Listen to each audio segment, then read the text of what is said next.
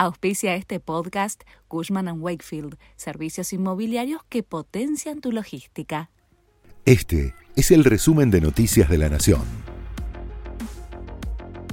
Estas son las noticias de la semana del 24 al 30 de octubre de 2022. Sergio Massa anunció que el acuerdo con el Club de París está cerrado.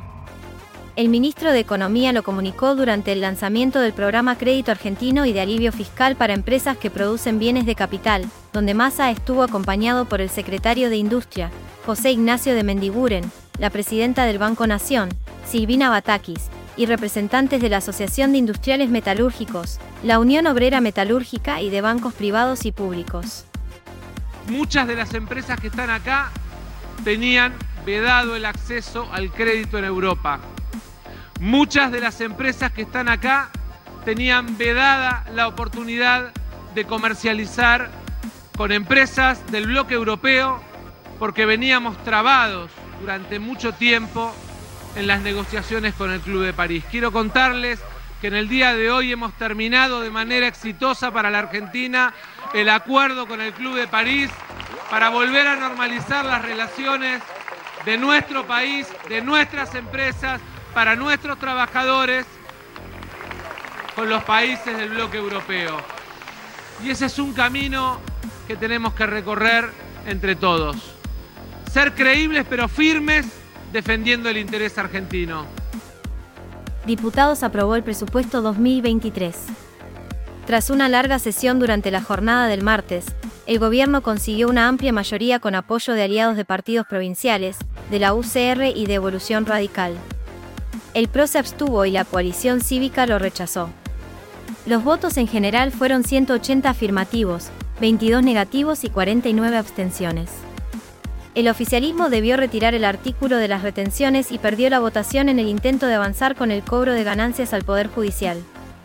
Sin embargo, diputados no modificó la propuesta para incluir inmuebles usados entre las opciones de inversión en el blanqueo para la construcción. De esta forma avanza al Senado la chance de que quienes inseren dólares puedan comprar también propiedades usadas. El gobierno analiza el pago de un bono de fin de año para los trabajadores en relación de dependencia.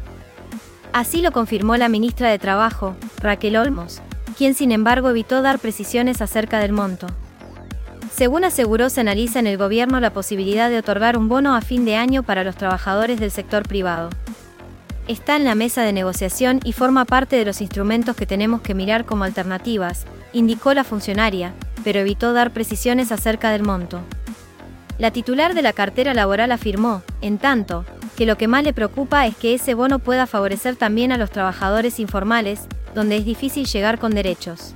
No hablan de un aumento de suma fija, hablan de un bono de fin de año. Por ejemplo, vos sabés que nosotros en la Argentina también hacemos paritaria del sector público.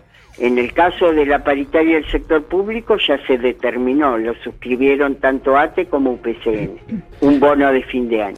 El gobierno oficializó la suba del mínimo no imponible del impuesto a las ganancias a partir de noviembre. Todavía falta que la FIP dé a conocer las nuevas deducciones especiales para quienes superan ese umbral.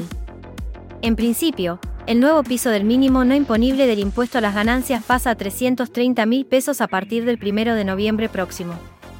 La medida, que quedó oficializada con la publicación en el Boletín Oficial, beneficiará a 380 mil trabajadores y trabajadoras.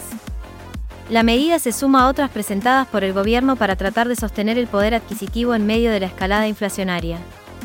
Subirán las cuotas de las prepagas en diciembre será un 13,8% y así cerrarán 2022 con una suba acumulada de 113,8% en los 12 meses. Los precios de los planes duplicarán y aún más a los que estaban vigentes a fines de 2021. La vicepresidenta, Cristina Kirchner, cuestionó el aumento a través de su cuenta de Twitter. Consideró inaceptable el aumento y recordó que en su momento expresó su desacuerdo con nuevos incrementos en el sector. Camioneros acordó un aumento salarial de 107% y un bono de 100 mil pesos.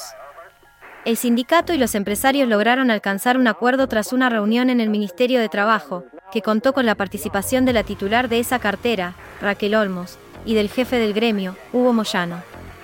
Quedó cancelado el paro nacional de actividades que habían anunciado para el próximo lunes. Fuentes gremiales y oficiales informaron los términos del acuerdo y señalaron su satisfacción por la superación de la negociación paritaria sin tener que recurrir a medidas de fuerza.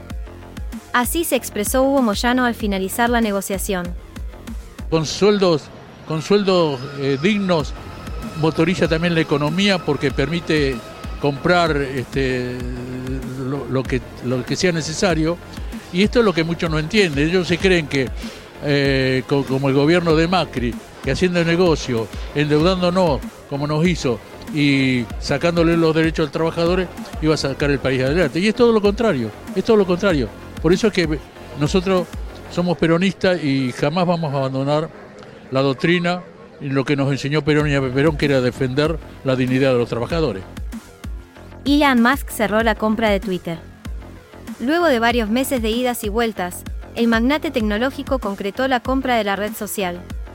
En sus primeras horas al frente de la empresa echó al CEO a cargo, junto a otros dos altos mandos de la compañía tecnológica, quienes fueron escoltados fuera de las oficinas por miembros del equipo de seguridad.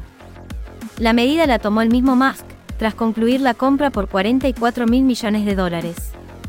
Además, anticipó que planea restituir la cuenta personal del expresidente de Estados Unidos, Donald Trump.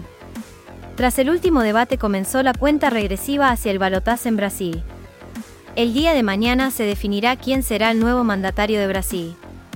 Las principales encuestadoras indican que será un resultado cerrado, luego de que Jair Bolsonaro lograra crecer 5 puntos en el último mes. Por su parte, Lula da Silva solo necesita sumar alrededor de dos puntos para cruzar el umbral que lo ungirá como presidente. La última semana estuvo envuelta en denuncias cruzadas de fraude y de ataques entre militantes. Patronato concretó una hazaña y eliminó a Boca de la Copa Argentina. Tras empatar 1 a 1 en los 90 minutos, le ganó la semifinal por penales al actual campeón de la Copa, y este domingo desde las 20:30 disputará el título ante Talleres, quien en el turno anterior había eliminado a Banfield. La gesta del conjunto oriundo de Paraná no salvará su descenso a Segunda División, después de jugar siete años en Primera, e incluso podría jugar la Copa Libertadores en esa situación, algo similar a lo vivido por Tigre en 2020. Así se expresó el capitán del equipo, Carlos Quintana. La verdad que jugar una final de Copa en la cual dejaste afuera a y a Boca es muchísimo para nosotros. Continúa la seguidilla de recitales de Coldplay. Este sábado se realizará la tercera fecha de las 10 que tiene planeadas el conjunto británico en la cancha de River. Se espera que en la velada de hoy participe Kim Seok-jin, más conocido como Jin, uno de los integrantes del fenómeno global del pop coreano BTS.